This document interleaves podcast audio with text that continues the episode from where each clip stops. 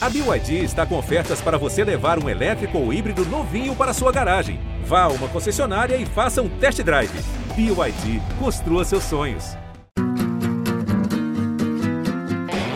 Olha Allen, vamos nessa, grande a chance, abriu pela direita, é no gol, olha o gol, bateu, olha o gol, olha o gol, olha o gol, gol!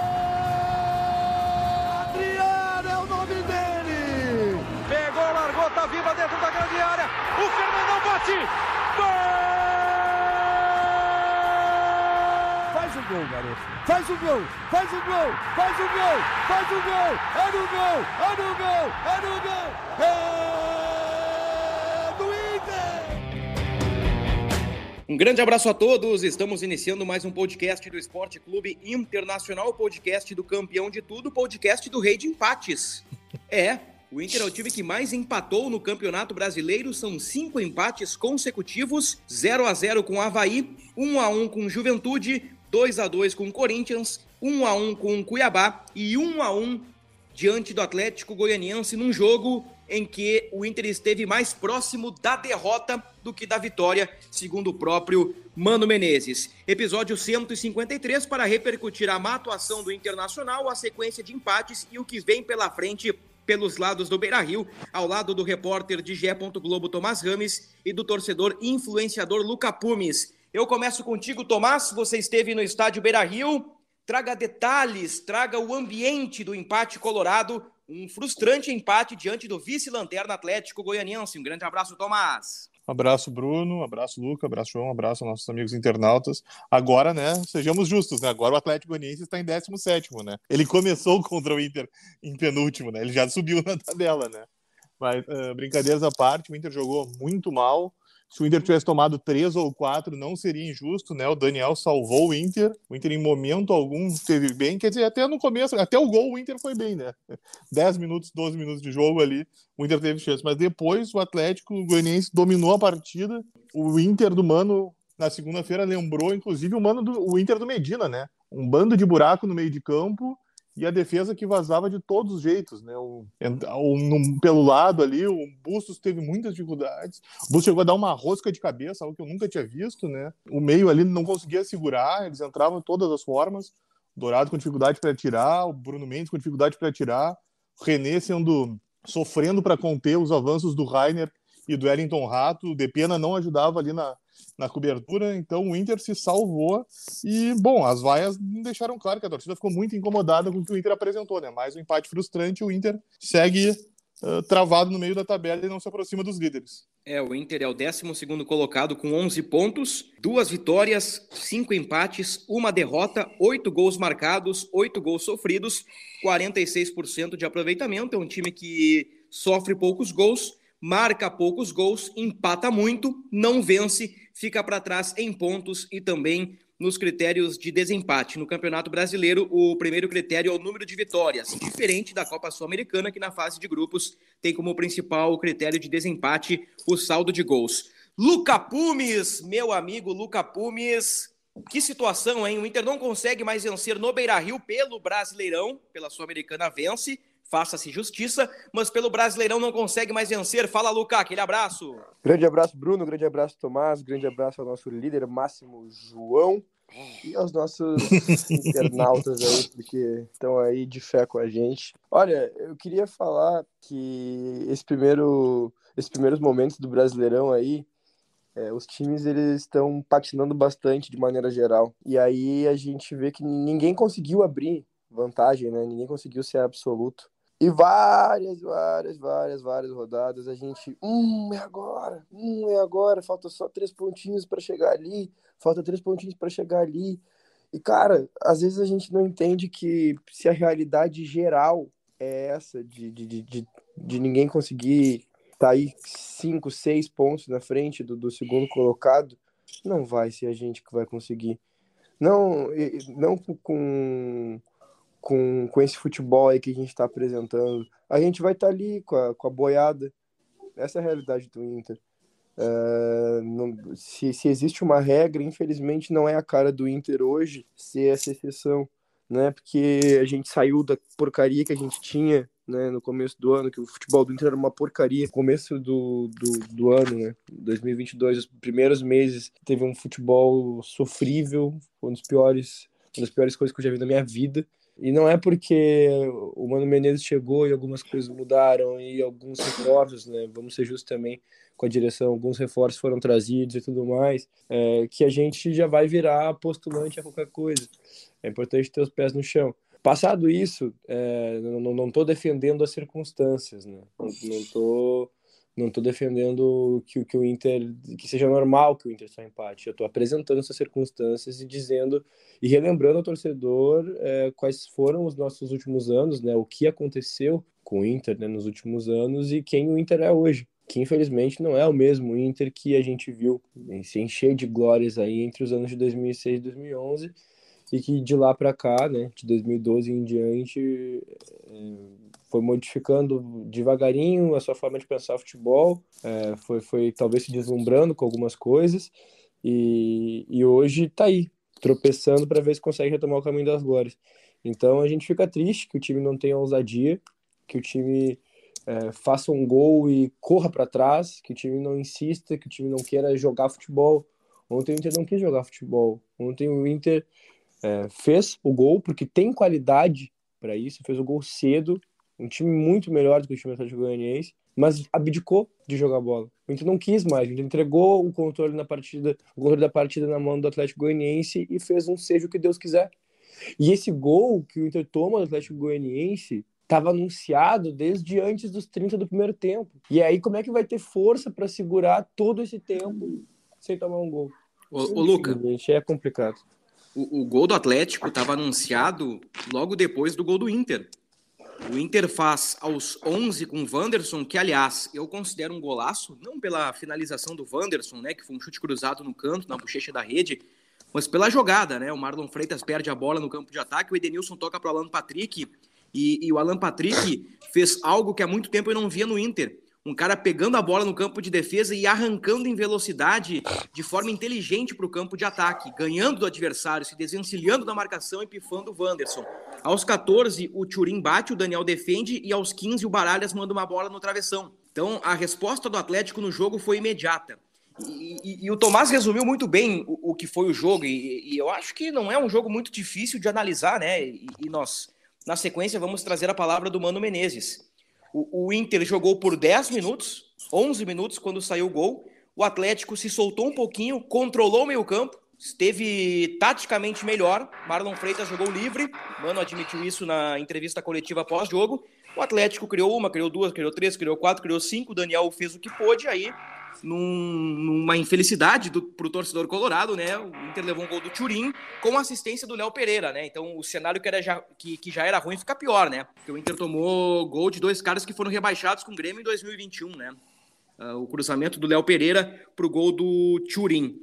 O, o, Mano falou em problema tático. O Mano disse que o Inter não soube encaixar a marcação e, e que o meio-campo ficou perdido. E disse também que o Inter esteve mais perto de perder do que de vencer. Você que esteve no estádio Beira Rio, Tomás, uh, olhando o jogo assim, essa é a sensação de fato, né? De que se tivesse que ter um vencedor no Beira Rio, com certeza seria o adversário. Sem dúvida, Bruno. O Inter foi dominado, né? O Atlético Goianiense com todas as suas dificuldades, né? Um time que tá lá embaixo, mas mandou na partida, né? O Rainer, o Wellington Rato, o Baralhas fizeram. Um bom volante Baralhas. Olha, fizeram o que quiseram com o jogo, né? Dominaram a partida envolveram o time do Inter e foi bem que você falou, né? Daniel salvou o Inter, né? O gol foi o Inter, o Inter segurar, o Daniel segurava como podia, né? Aos 33, o Churin subiu entre o Bruno Mendes e o René e aí não teve o que fazer. E foi e foi e o Inter perdeu mais dois pontos no Brasileirão. Mas, pelo, mas pelo menos, Tomás, a gente conseguiu ver um centroavante fazendo um gol de cabeça no Beira-Rio, né? É, exatamente. E tem isso também, né? Quem com nove não fere, né? Com nove é ferido, né? Aliás, que bela frase de Luca Pumes, hein? Eu, eu sinto a essência do veneno de Luca Pumes pelo aplicativo.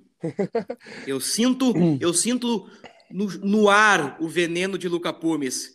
Mas uh, não deixa de ser uma verdade, né, Luca? Os centroavantes do Inter não estão empurrando para dentro. Wesley entrou, jogou, sei lá, 5, 10 minutos, é o último da fila.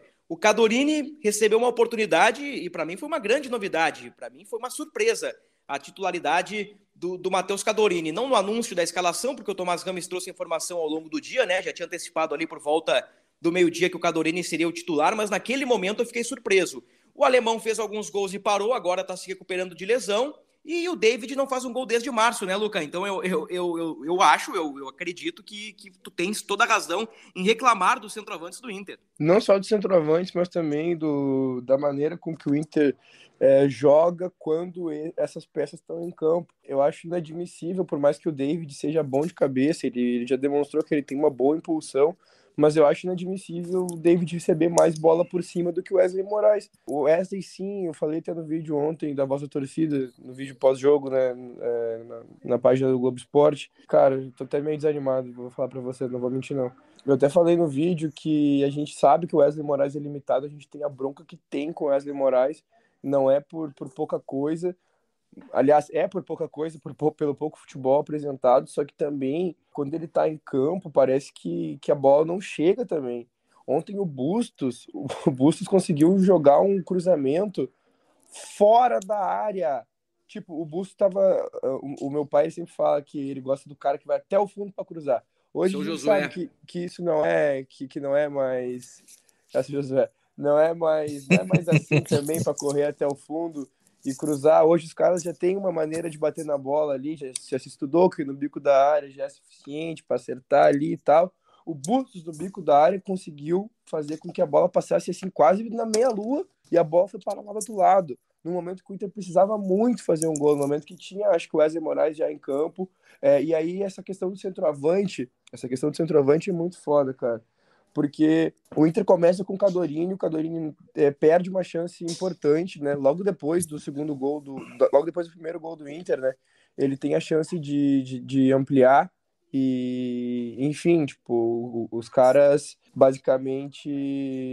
Os caras basicamente não. O goleiro basicamente encaixou a bola dele ali com facilidade, né? Porque ele recuou. É, bateu mal, né? Bateu fraco, mascado. É, e enfim, o Inter, o Inter parecia bem ainda. O Inter parecia que que tinha chance de ampliar ali, aumentar e fazer um jogo com segurança na frente do seu torcedor. Porque se o Inter tem a postura é, que teve ontem com 2 a 0 eu já não ia achar legal. Mas se tu recua daquele jeito que o Inter recuou e abdica do jogo com 2 a 0 pelo menos tu tem muito mais segurança eu... de que se tomar um gol tu ainda vai estar ganhando a partida, né? Eu, eu, eu, eu discordo num ponto de ti, Luca. Eu acho que nós concordamos de que o Inter ficou um pouco atrás um pouco bastante atrás, melhor dizendo, né? Que o Inter foi dominado, né? O, o, o Tomás escreveu a análise do jogo em GE. Globo, uma análise que, que, que, condiz com a verdade, é uma análise totalmente verdadeira. O Inter foi dominado pelo Atlético Goianiense. Seu Maurício, na, na, sua coluna, destacou que o seu Maurício Saraiva destacou que o Inter levou um chocolate do Atlético Goianiense, um rodeão do Atlético Goianiense. E é verdade.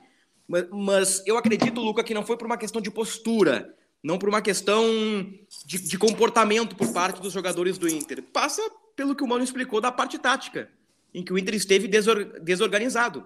O organizado Inter de Mano Menezes esteve desorganizado. O Mano deu a entender, deixou na entrelinha, aí a interpretação é minha, vocês podem concordar ou não, mas o Mano deixou ali que levou um nó tático do Jorginho. Essa é que é a grande verdade. O Jorginho o, o, Mano explica, né, que o Jorginho entendeu a leitura do Depena, ele entendeu a função do Depena, aí fez 2-1 dos pontas lá, o Ayrton e o Rainer contra o René. Aliás, o, o René talvez um dos piores do Inter na partida, aí já analisando individualmente. Sabe que eu não achei, mas vai seguir. E, e, e o Atlético foi crescendo, foi criando chances, o Inter corrigiu com a entrada do Tyson no intervalo, mas aí faltou Aí faltou ataque, né? O Inter preencheu o meio, mas faltou lá na frente. Aí ficou uma barbada pro Atlético marcar. É. O Atlético com a bola criou oportunidades e empatou o jogo. Tu, tu discorda do, do René, Luca? Não, não. Antes do René, assim, só, só para terminar a análise. A gente começou com o Cadorini, é, que, que perdeu uma chance importantíssima. É, e, e, já e na outra partida também, no lance que acaba com o gol do Estevão, ele também dá uma embananada na frente do gol, é, que ele, o gol que ele poderia ter feito como centroavante. Gente fica feliz pelo gol do Estevão, mas é, o gol do Estevão passou pelo insucesso dele na, na, na jogada. Aí, o, depois, tendo o meio-campo do Inter, como o meio-campo do Inter tá hoje, é meio difícil ver onde é que o Tyson vai se encaixar ou quem que vai sair. E aí o Mano, ele pensa assim, ó, é duas numa só agora. Eu vou achar o lugar do Tyson e ainda vou corrigir o problema do centroavante. Vamos nessa cartada. E aí o Tyson entra como falso 9, ele e o Alan Patrick vão ali de vez em quando trocando de função. E, e nesse momento eu pensei, pô, parece que talvez possa dar certo, porque o Tyson já pegou a primeira bola ali, já bateu de longe, já parecia se sentir à vontade, mas mais pro final do jogo é, ficou claro que o Inter não ia conseguir fazer o gol daquele jeito, que, que talvez precisasse de um poderio ofensivo maior, e aí vem o Wesley Moraes a campo, né? Porque o alemão não, não tá aí. O Wesley hoje o último da fila, é, mas, mas o alemão fora, ele foi, foi jogar. Antes ainda entrou o David. Né? E aí o Inter não, não, não consegue jogar para o centroavante, não, não, não, consegue voltar a jogar para o centroavante. Aí eu não, não, não consigo entender como que isso acontece, é, como que, que se tem um cara daquele tamanho na área e a bola, e os caras não conseguem encontrar ele dentro da área. Mas tudo de, bem. De, é... Deixa eu pegar esse teu gancho aí, Luca, do Wesley e do Cadorini, antes do René para fechar bem esse assunto, que, que eu acho que é algo pertinente, porque na última semana eu acompanhei dois treinos do Internacional com foco na parte ofensiva, na quinta e na sexta-feira. Na quinta, uma dinâmica diferente, em que os zagueiros não poderiam invadir a área de arremate, ou seja, se o atacante ultrapassasse o cone e recebesse a bola, não teria o acompanhamento do goleiro. O cara ia entrar cara a cara com o goleiro e tinha que meter para o gol. O zagueiro não podia acompanhar. Nessa atividade, eu destaquei Pedro Henrique e Estevão, bem nas movimentações e nas finalizações. Não foram perfeitos, mas estiveram bem. E eu destaquei dois jogadores negativamente: Wesley Moraes e Cadorini. Inclusive, um vídeo do Cadorini, eu coloquei alguns vídeos nas redes sociais, coloquei alguns vídeos no Twitter. O João preparou, nosso ídolo, João Vitor Teixeira, preparou um compilado dos vídeos do treinamento do Inter. Tá lá em gé.globo, o pessoal pode acompanhar. E, e num dos vídeos, e, e, esse vídeo viralizou, é um gol que o Cadorini perde de dentro da pequena área com o goleiro praticamente caído, que ele bate por cima do gol. Por isso que eu estranhei a chance pro Cadorini, que ele, pelo menos no, no meu olhar, né, no meu olhar de jornalista, com uma pequena experiência na área, esse cara não tá treinando muito bem. Esse cara não tá finalizando legal. Aí na única chance que ele tem, ele reproduz o que dias antes fizeram no treinamento. Finaliza mal. É, Bate complicado. mal. Então, o, o, que, o que o torcedor vê no jogo é aquilo que se vê no treino. Exatamente. O Cadorini mal no treino, mal no jogo. Não quero a cabeça do Cadorini, não quero a cabeça do Wesley. Os jogadores treinam, estão em evolução. O time do Inter está em evolução. Mas eu estou dando uma informação para vocês. O Cadorini não estava treinando bem, mesmo assim recebeu uma oportunidade com o Mano. A não ser que no treino fechado o Cadorini coma a bola. Aí eu, eu não tenho essa informação. Ô, ô Luca, eu quero te ouvir sobre o René rapidamente. Eu quero passar a bola para o Tomás também, que o Tomás tá, tá louco para falar também. Não, é, o René, ele, eu acredito que em alguns momentos ele tenha sofrido, como todo o sistema defensivo do Inter sofreu, para conter os avanços ali, principalmente dos pontos do Atlético Goianiense, né, que são agudos, né?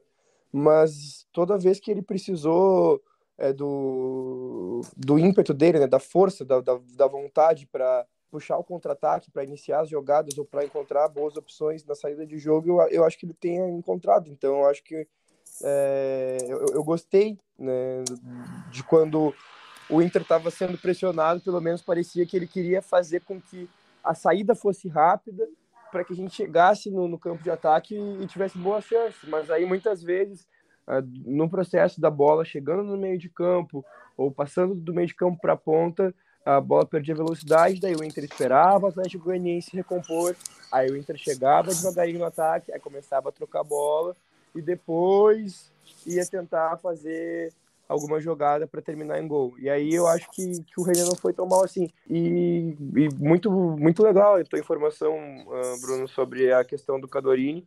É algo que a gente que, que a gente recebendo, a gente só entende mais ainda como esse crepúsculo do camisa 9 do Inter, né? Porque se o cara que está treinando dessa maneira recebe a chance, quer dizer que já não se sabe mais o que fazer para consertar algo que está é, mal aí há bastante tempo. Eu acho que essa, essa questão do centroavante aí o Mano entrou no modo desespero, no modo tentativa e erro. Quero te ouvir, Tomás. Questão do centroavante é, acaba sendo mais do mesmo nós falarmos, né? Porque é. nós vamos todas as edições que o Inter tem problema com o homem da frente e segue, não adianta, né? O Mano coloca um, aí não dá certo, tenta o outro, não dá certo, tenta o outro. E ele até na coletiva ele deu a entender, né, que vai contar com o alemão no final de semana contra o Bragantino e vai botar o alemão de novo, né? Mas, enfim, é um problema que segue ali. O Inter vai ter que contratar em julho, não adianta, né? O Inter precisa é. achar um centroavante E hum, só discordo do Luca, porque eu achei que o René foi bem mal, né? Eu acho que ele perdeu. É, óbvio, não teve a cobertura ali, o Depena não ajudou, mas ele foi vencido em quase todos os lances pelo Rainer e pelo Erington Rato, e eu não vi assim ele tentando uh, começar contra-ataques, porque, aliás, o Inter quase não teve contra-ataque nenhum, né? Bom, eu acho que a última chance de gol do Inter foi aos 26 do primeiro tempo com o Cadorini. Eu não lembro de outra chance de gol, talvez o chute do Tyson de fora da área aí, mas uh, não foi uma oportunidade trabalhada, criada, né? Eu, eu, fecho com o Tomás aí em relação ao René, mas também é difícil avaliar, né? Num jogo em que o coletivo vai muito mal. É, exatamente. As, o setor individualidades... o conjunto todo afundou ontem. É, né? o Dourado foi mal, o Edenilson foi mal, o elogiado de Pena foi mal. Eu acho que a gente pode salvar dessa o atuação aí o, o, Daniel e o Wanderson, né? O, Alan Patrick, talvez pela assistência, mas eu não gostei do Alan Patrick também. Uh, embora tenha feito uma baita jogada, ele tá nitidamente abaixo fisicamente. E, e eu não sei se o Alan Patrick não comprometeu o sistema de marcação do Inter. Isso aí é algo que a gente tem que se ligar para os próximos jogos. Se daqui a pouco a entrada do Alan Patrick não pode uh, sacrificar demais o Depena e, e outros jogadores, mano, aí tem, tem uma equação para resolver. Não é uma equação fácil. Ele tem jogadores com qualidade. Até a, o Mano deu uma resposta muito boa sobre Alan Patrick Tyson. Ele falou que nós temos que, entre aspas, ganhar qualidade sem perder competitividade. E que, que adianta ter a bola ter, a, ter qualidade nos seus jogadores se você não tem a bola. Ontem o Inter tinha o Alan Patrick, mas não teve a bola. Então é, é, é um fato aí que o Mano vai ter que resolver nos próximos jogos. Ô, Lucas, uma perguntinha do milhão para ti, pode ser? Vambora. Quem é o artilheiro do Inter no ano? Uh, cara, já é. Uh... Essa aí vem com pega ratão, essa aí tem pegadinha do malandro. Caraca, mano. Será que é o, o alemão tinha três, né? O Opa. Dourado também tinha três no. Hã? Não, vamos lá. Ninguém vai te dar ajuda, né? Sem universitário. Mas o Dourado também tinha três. Será que já é o Wanderson? É, vamos lá. O Lucas acertou. Meio certo, acertou. né? Meio certo, é, né? Não, ele, ele, o Lucas tinha seis respostas para dar. Deu três. Wanderson, Alemão, Dourado, Tyson, Edenilson e Maurício. O Inter entra no mês de junho com o seu artilheiro tendo três gols. Seis jogadores empatados com três gols. Tem volante, tem meia tem meia atacante, tem centroavante, tem ponta, três gols. Se na próxima rodada o Inter marcar um gol com auxílio do adversário, o famigerado gol contra, gol vai contra, ter três também. Vai ter três também. Vai igualar a artilharia do Inter. Então não é quem é o artilheiro do Inter, é o gol contra. Gente, é inacreditável o que está acontecendo. Me, me dá uma solução para isso, Tomás. Pô, Bruno, mas aí eu não tenho a prancheta, né? Eu, ah. eu só observo, né? Acho que o Mano tá tentando resolver, né? Também mas é, é isso. É. Mas aí que tá, eu acho que não é só aí o problema, sabe? Porque eu tava pensando assim, ó, porque no início do período Mano, quer dizer, o Mano ainda tá no início, né? Mas se falou muito sobre. 10 jogos. É, exatamente. Mas falou muito sobre a evolução do setor defensivo com o Mano, né? Mas nos últimos sete jogos, o Inter só não tomou gol contra o Independiente Medellín, né? São sete gols sofridos nesse período e quatro de bola aérea, sendo que o gol aquele do Jô, no 2 a 2 com o Corinthians, é uma cavadinha que o Mantua dá para o Jô e ninguém tira por cima, né? Ou seja, daria para até ser um 5. Eu acho que aí tem que ter um cuidado nessa parte aí, porque tá complicado, tá, tá vazando a defesa do Inter, hein? Eu vou te dizer mais. Nós já falamos sobre isso aqui nesse podcast, sobre a estatura do time do Inter. Contra o Atlético Mineiro na primeira rodada, o primeiro gol do Galo, o gol do Hulk, tem origem num rebote, né? A bola sai da área, não lembro se a zaga afasta ou se o Daniel dá um soco, e o Inter perde a segunda bola, por não ter um volante alto, por não ter um jogador no rebote para ganhar a segunda bola. A bola volta para a área e o Hulk faz o gol. É que, vamos lá, né, gente? Vamos jogar limpo com o torcedor. O Inter tem um zagueiro de 1,80m, que é o Bruno Mendes, o Vitão tem 1,85m, o Mercado tem 1,81m, o René tem 1,70m, o Bustos tem 1,67m. O, e Dourado, o Dourado voltou. Deixa o cara passar correndo por trás o, dele. O, o Dourado voltou para o time, imagino eu, muito por conta da estatura. O Dourado tem seus o quê? 1,88m, 1,89m. Aí os outros jogadores também do meio para frente, nenhum bate 1,80m. Então, tipo assim, é, é claro, os caras são inteligentes, os caras observam o time do Inter.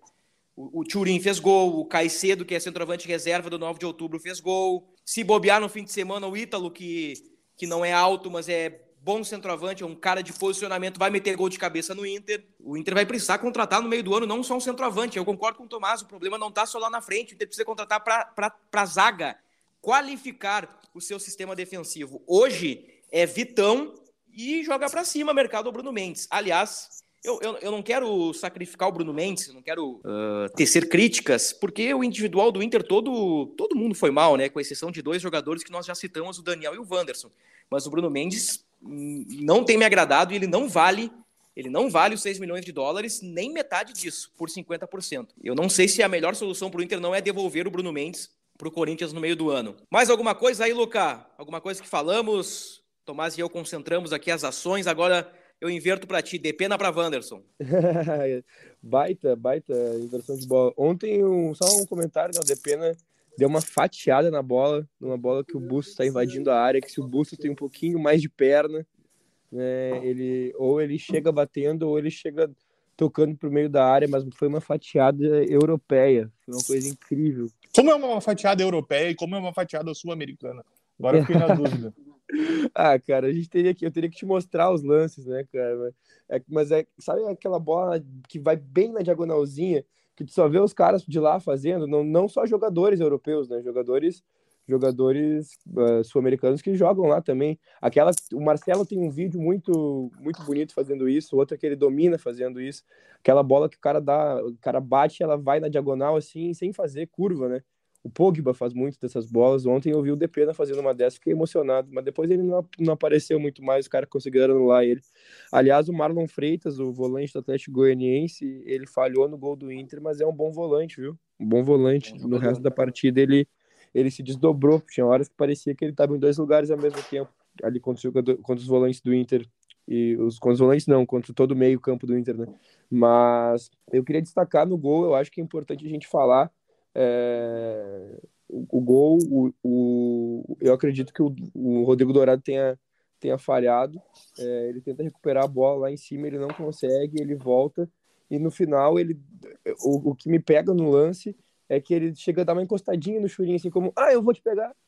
Ele, não, ele bota a mão no cara e deixa o cara aí e aí ele entra nas costas do Bruno Mendes, o Bruno Mendes não pula também, então não, não, não é só não é culpa obviamente só do Rodrigo Dourado, mas parece haver uma falha de comunicação e ele deixa o cara passar livre, né? Entrar nas costas de um jogador que já tá olhando para a bola. Aí se ele gritou, se ele avisou, ah, o Churinho entrando, alguma coisa, daí também não vou, não vou avaliar se deu tempo, se não deu tempo. Eu acho que o Bruno Mendes devia ter pulado é, em qualquer circunstância naquela bola, mas que ah, olhando o lance de trás, Aí vendo a postura do Dourado em relação ao lance, eu fiquei constrangido, eu fiquei. Mas eu concordo que o Dourado falhou nesse lance. Mas, uh, bom, o Dourado, ele perde a bola lá na intermediária ofensiva, certo, Luca? Não é que ele perde, né? não, Ele tudo bem, é, ele não consegue recuperar, não consegue uh, travar o lance lá na intermediária ofensiva, certo? Certo. E a bola vai até a outra área, até a área do Inter, certo? Certo, certo. 70... Vai passar o pano pro Dourado, normal. Tá bom, então, beleza, mas eu vou passar, já que eu te disse, eu vou passar o pano, certo? São 70 metros aí, né? Só tinha, não tinha mais ninguém que conseguiria tirar não, essa bola. Mas, mas é uma eu, falha eu, de, de, sistema, né? Tudo bem. O Dourado bem, falha, mas... sem dúvida, mas. Mas como começou mesmo falando, Dourado falha sem dúvida. É isso que eu, que eu trouxe. Não disse que ele falhou sozinho, tanto que eu tô dizendo que o Bruno Mendes também falha, ok? O, o sistema de, defensivo inteiro. Porque aí falhou. o Jorginho avança pela direita, não tem ninguém ali. O, o Pedro Henrique tenta uh, fechar e não fecha. A bola é invertida para a direita, que o Léo Pereira vai e o Bustos também não fecha. E aí, aí, o, aí o Dourado tá, tá tentando vigiar o, o, o Churin, e aí o, o Churin entra, e o Churin entra entre o René e o Bruno Mendes, né? É uma falha, é um problema. Aí que tá, eu não tô passando pano, eu tô apontando todos os erros que tem nessa jogada, né? Olha quantos jogadores eu citei aí nesse, nesse, nesse sistema. Não, tudo certo, mas, é, mas é, acho que tu precisa concordar comigo que fica evidente é que no, no mesmo, tipo assim, no início e no fim, ele tem participações diretas com o lance. Outros jogadores falharam em questão de posicionamento, talvez tenha, tenham falhado em questão também de é, demarcação, né, de, de, de, sei lá, de um possível bote ou alguma coisa do tipo. Só que no começo da jogada ele não consegue, ele não, ele se, se atrapalha ali naquele momento e no final a, a, aquela, aquela pegadinha que ele dá no churinho é ridículo, né? é ridículo. Ele não se coloca à frente do cara, ele não acompanha e, e ele simplesmente deixa passar e fica parado, né? Então aí fica, fica claro para mim que ou ele estava cansado e aí, o, aí é um problema ou da parte física do Inter ou da parte de leitura do Mano Menezes que já devia ter tirado dele da equipe alguma coisa do tipo. É, ou é, que daí eu vou, vou me, me, recusar que, não, que, ele, que, que faltou vontade para ele, que daí eu vou me recusar a acreditar nisso nesse momento. Eu vou criar dentro desse podcast um outro podcast que nós vamos falar somente de Rodrigo Dourado. Cinco minutos para Tomás e, e Luca Pumes argumentarem sobre o Rodrigo Dourado. Vai ser um podcast dentro do podcast. Tocando adiante aí, o Pedro Henrique levou o terceiro cartão amarelo. Eu peguei a. Atenção, Tomás. Eu peguei a minutagem. Ah, Pedro minutagem. Henrique Tá. De, Tinha, de, tava demorando minutagem. De, desde que ele estreou pelo Inter no Campeonato Brasileiro, gente, ele tem 90, 95 minutos e três cartões amarelos. Então, esse é o, o, o Pedro Henrique, que mostrou algumas valências interessantes, mas até agora não aconteceu. Mas é um cara que precisa de mais tempo, né? Um cara tá, que está em adaptação. O, o alemão, como dissemos, volta, o mercado volta. Como o Bruno Mendes já fez cinco jogos no mercado, deve ser o titular contra o Bragantino. O, o Maurício será reavaliado, tem possibilidade de retorno.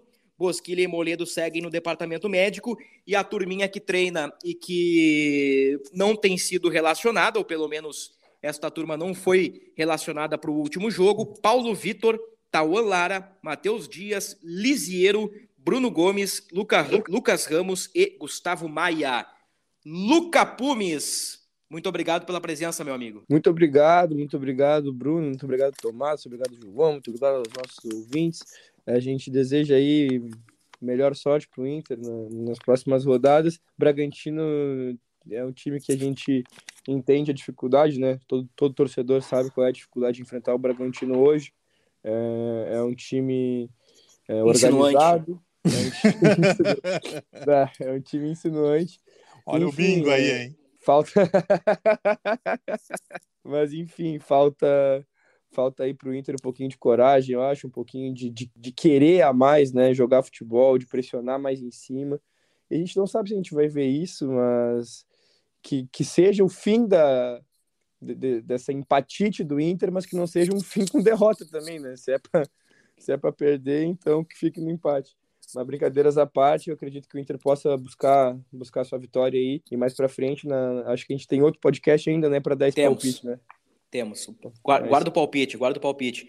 Eu vou dizer para vocês que meu palpite vai ser o óbvio na próxima gravação. Eu vou falar o óbvio. Vou falar o que vai acontecer no Nabi Abichedi. Tomás, um abração para ti, meu consagrado. Abraço, Luca. Abraço, João. Abraço, Bruno. Abraço, nossos amigos internautas. E um alerta uh, nessa na empatia Inter do Inter, né?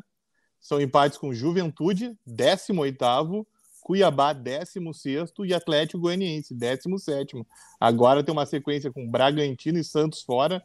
Todo mundo sabe o quanto é complicado jogar na Vila, né? Flamengo, que é o Flamengo, e o Goiás fora também, né? Então, alerta internacional. Próximos tem o Havaí quatro... também, né?